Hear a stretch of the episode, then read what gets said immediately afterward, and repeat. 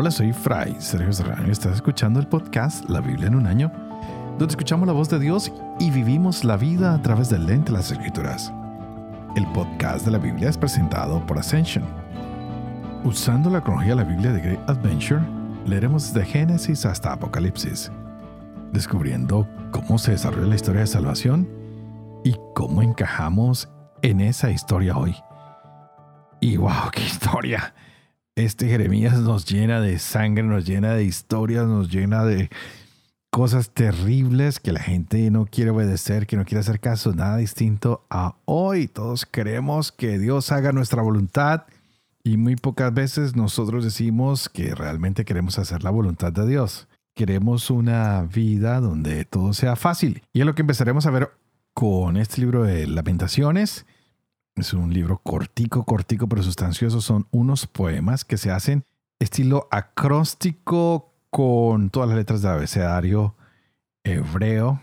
Ah, por eso ahora en sus Biblias podrán ver que están, cada verso trae una letra o un nombre, pues que son los nombres de las letras del abecedario hebreo, lo cual que nos podría decir que vamos a conocer el dolor ah, si habláramos con nuestro alfabeto del dolor de la A a la Z. Pero este libro no solo se trata del dolor, se trata de que están ah, hablando alguien, un autor anónimo, después de que ha pasado todo esto, escribe y dice, esto fue terrible lo que nos ha pasado, una catástrofe. Ascendieron a Jerusalén, caímos, estamos en exilio. Lo que Abraham nos había dado, una tierra, el linaje que David nos había dado, todo lo que el Señor nos prometió, la tierra que ahora teníamos, como dices, todo se ha caído, el templo, no hay nada, todo está aniquilado, todo está destruido.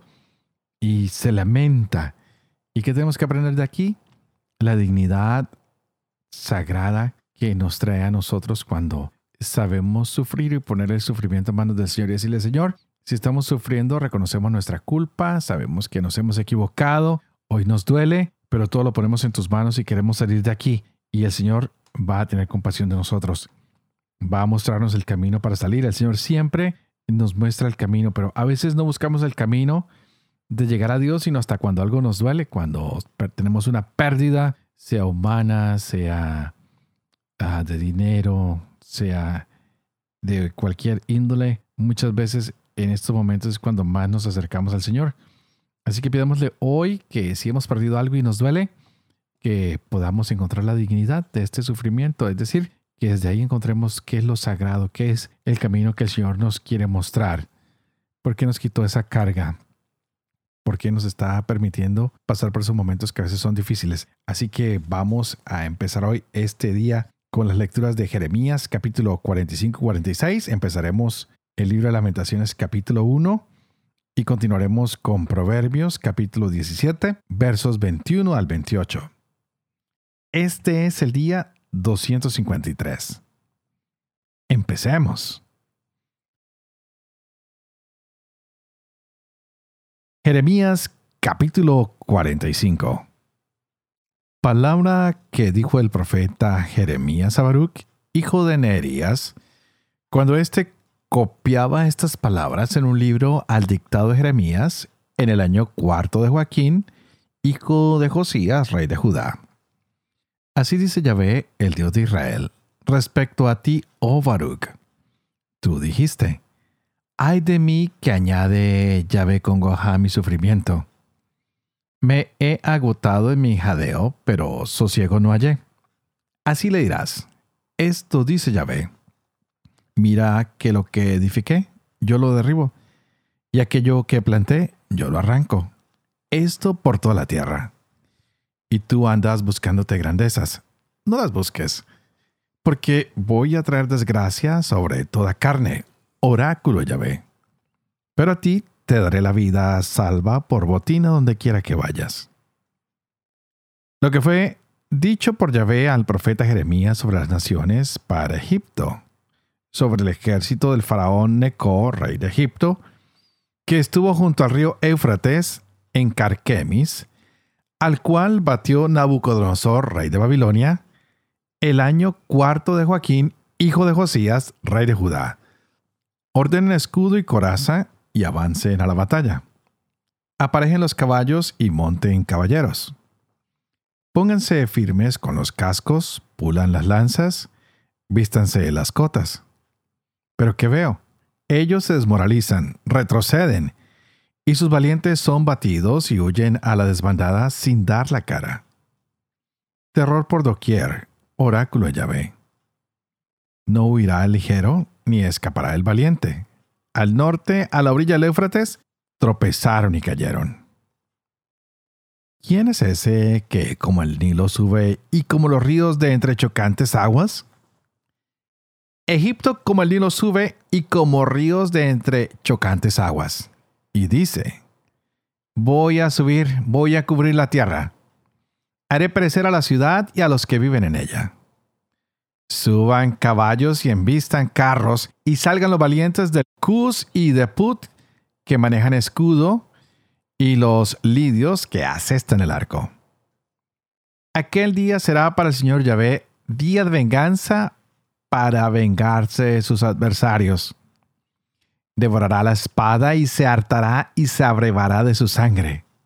Pues será la matanza de Yahvé Sebaot en la tierra del norte, a orillas del río Éufrates. Sube a Galaad y recoge bálsamo, virgen hija de Egipto.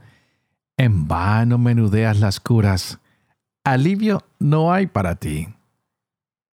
Han oído las naciones tu deshonra, y tu alarido llenó la tierra, porque valiente contra valiente tropezaron, a una cayeron entrambos. La palabra que habló Yahvé al profeta Jeremías acerca de la venida de Nabucodonosor, rey de Babilonia, para atacar a Egipto. Anuncien en Egipto y háganlo oír en Migdol y háganlo en Memphis y en Tafnis.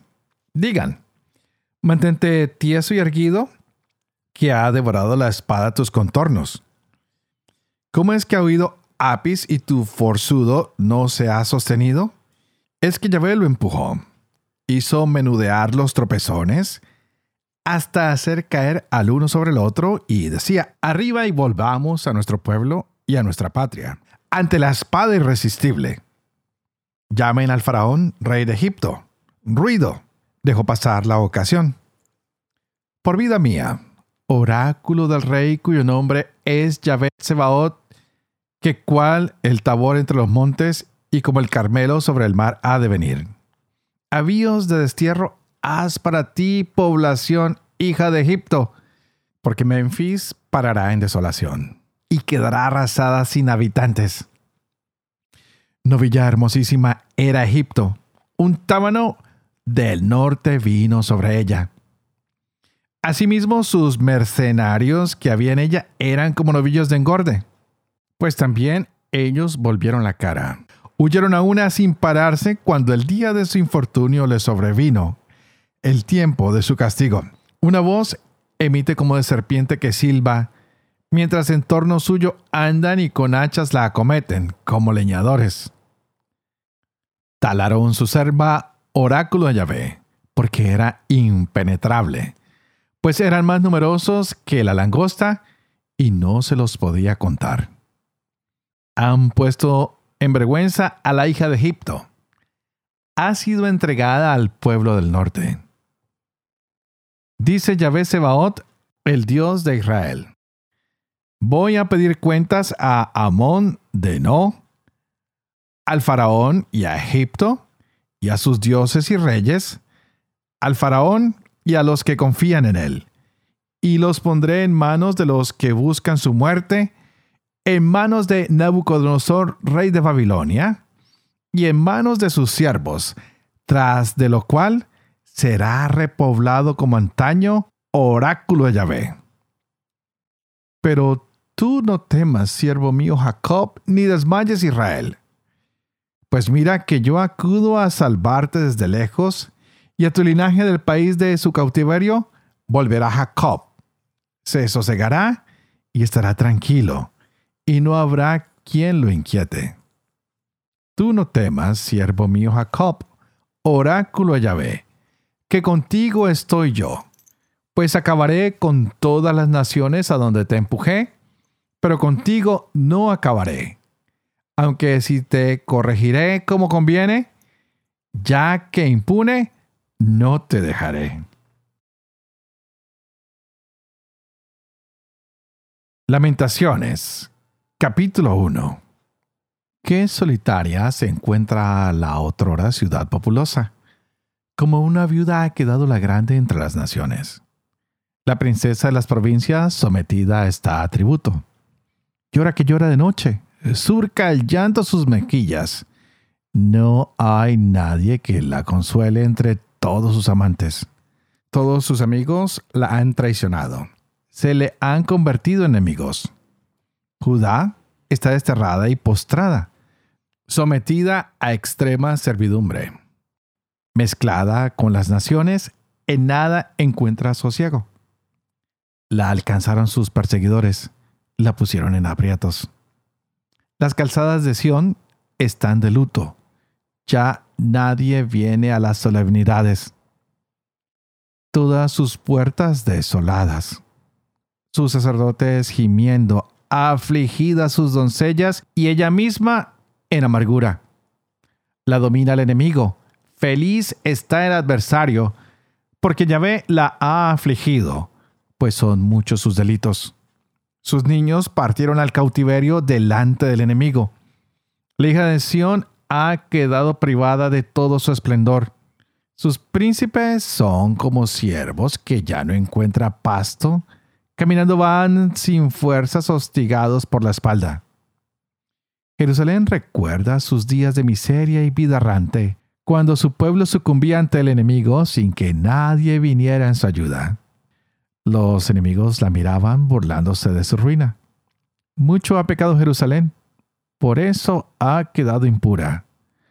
Todos los que la honraban la desprecian porque han visto su desnudez y ella misma gime vuelta de espaldas.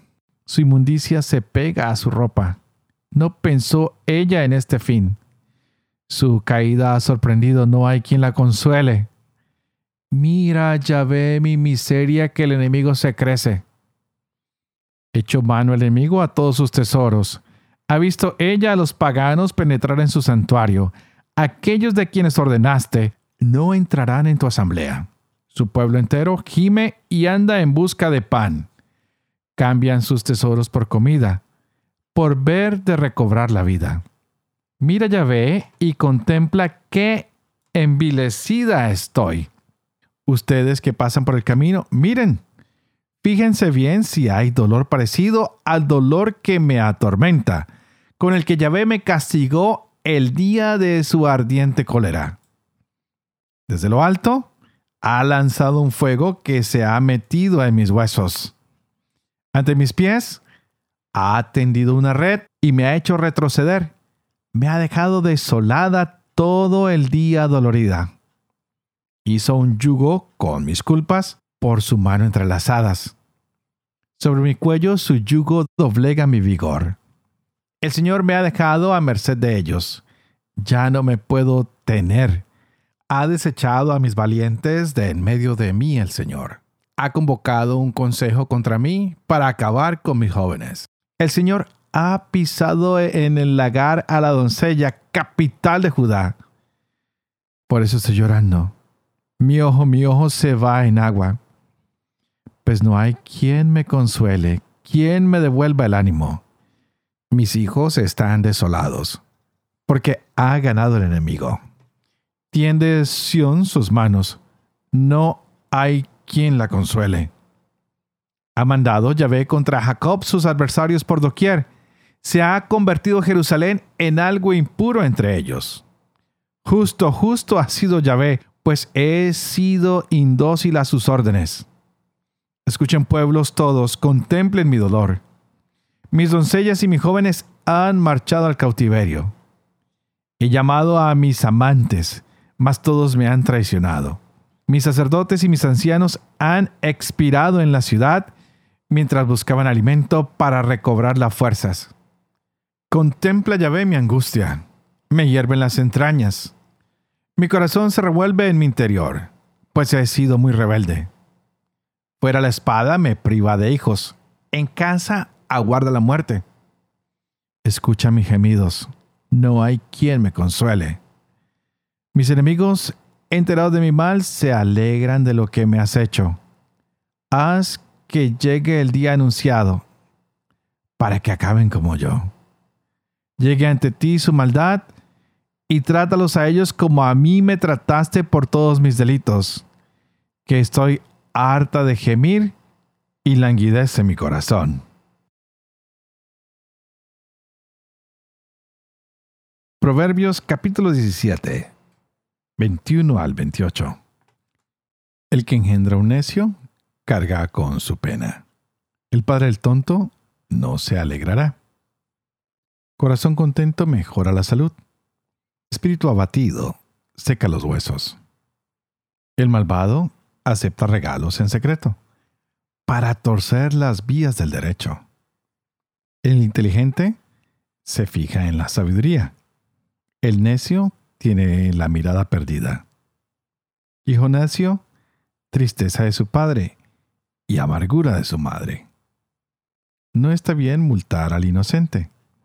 No es correcto azotar a los nobles. Quien controla sus palabras, domina el saber. Quien mantiene la calma, es inteligente. Necio que calla es tenido por sabio. El que cierra sus labios es inteligente. Padre de amor y misericordia, tú que haces elocuente la lengua de los niños, educa también la mía, infunde en mis labios la gracia de tu bendición. Padre, Hijo y Espíritu Santo. Y a ti te invito para que juntos le pidamos hoy al Señor que nos llene de su amor y su misericordia, para que nuestra mente y nuestro corazón se abra y podamos gozarnos en esta hermosa palabra que se nos ha regalado en el día de hoy. Continuamos con estos libros de Jeremías. Estamos en unos versos muy interesantes que se nos han regalado, pues hemos visto que el pueblo sigue necio, necio, necio, y el Señor sigue hablando sobre lo que va a pasar y la gente negada a escuchar, no quieren contemplar nada de lo que el Señor tiene para ellos. Y este pequeño remanente comienza a mirar para dónde irse, si se va para esta nación o para la otra. No saben a dónde ir. No pueden confiar, no se sienten seguros, están indecisos. Parece que todo el mundo se ha convertido en sus enemigos. ¿Será que podemos buscar refugio con nuestros enemigos? ¿Estaremos bien? ¿Estaremos protegidos? No saben que todos los lugares van a ser conquistados porque el Señor viene a purificar, va a purificar todo lo que está alrededor. Por eso hay muchas profecías contra todos estos pueblos que están ocupando toda la tierra, o lo que se conocía en esa época, y Dios sabe dónde se encuentra su pueblo y sabe que va a estar con ellos purificándolos, tratando de aliviar sus dolores. Mm, en cierta manera sí, mm, en cierta manera no. Lo importante es que a través del sufrimiento muchas veces nos purificamos. ¿No te ha pasado que a veces cuando pierdes algo, cuando alguna empresa ah, de las que conquistas desfallece, empiezas a decir, wow, qué castigo, qué dolor, pero con el tiempo dices, era lo mejor que me podía haber sucedido. He prosperado porque tenía cosas que me oprimían y tal vez no me había dado cuenta. Y es por eso que nos vienen todos estos poemas tan interesantes del libro de las lamentaciones, donde vemos ah, muchos momentos de dolor, de sufrimiento, y es porque viene todo este dolor, todo este desorden que trae la confusión. El pueblo está confundido, no sabe qué hacer, no saben para dónde correr, no saben qué va a pasar y bueno, ahora que ha pasado, pues se lamentan. Es muy doloroso lo que ha pasado para el pueblo de Israel. Entonces, en este capítulo 1, parece que estuvieran hablando de una mujer, parece que estuvieran hablando de una viuda. Y a esta mujer se le siente que está angustiada, que se siente solo. Parece que todos la abandonan, que nadie la quiere consolar. Y parece que ella misma le está diciendo al Señor, Señor, mírame, no sé cuál es mi destino, no sé quién me va a proteger, parece que todo se ha caído. Pero esto realmente es lo que está pasando con la ciudad, con la gente que vive ahí y que sienten que alguien ha muerto, que alguien a quien ellos habían amado ha caído. Bueno, pues es la ciudad, es el templo, es todo lo que ellos habían querido construir se ha venido al suelo. Por eso tenemos que mirar con calma cada uno de estos poemas porque lo único que están demostrando es el dolor de un pueblo que está buscando consuelo, pero que saben que ha actuado mal y que todo es dado a la desobediencia que han tenido. A veces culpamos a los demás por lo que nos pasa. ¿Será que alguna vez podemos decirle al Señor, Señor, acepto, me equivoqué, tomé malas decisiones, o decirle a la persona que amamos o con quien nos equivocamos, te pido disculpas, tomé la peor decisión, no, no lo hice bien, no sé cómo hacer las cosas. ¿Qué debemos hacer nosotros? ¿Qué debemos pedirle al Señor que nos muestre en estos días? Porque casi nunca admitimos que somos culpables de nuestras derrotas, de nuestras desavenencias. Siempre estamos buscando por culpa de quién fue. Que el Señor nos dé la claridad para entender cuando nos hemos equivocado y tomar los correctivos necesarios. Que Él sea nuestra ayuda y nuestra fortaleza para que podamos seguir adelante. Que como lo hemos dicho desde el principio de estos días, estamos estudiando la historia de Israel que es que nuestra propia historia. Ver dónde encajamos nosotros en esta historia hoy. Cómo esta historia le da luz a tu vida, a mi vida. Y no olvidemos que no todo lo dolor es negativo, muchos dolores son positivos, nos ayudan a identificar otras causas. Cuando nos duele la cabeza, no necesariamente es la cabeza la que nos duele, es que hay otros problemas en el cuerpo que tenemos que encontrar. Si estás pasando por algún dolor, por un momento difícil, ¿qué es lo que tienes que buscar en tu vida para cambiarlo, para mejorar, para que este dolor se vaya? Pidámosle fidelidad al Señor, pidámosle más fe, podamos leer la unción de su Espíritu Santo para que podamos ser guiados a esos cambios que Él quiere que hagamos en nuestras vidas, para que volvamos a Él de una vez por todas. Y como siempre, pues pídanle ustedes por favor a Dios por mí, que yo pediré a Dios por cada uno de ustedes. Pídanle al Señor que me ayude a llevar adelante este proyecto de la Biblia en un año, que yo pueda vivir con fe, lo que leo, lo que comparto, que pueda enseñar siempre la verdad y sobre todo que yo pueda cumplir lo que he enseñado por supuesto, cada uno de ustedes también, y que esto lo hagan con la bendición de Dios Todopoderoso, que es Padre, Hijo y Espíritu Santo. Que Dios los bendiga.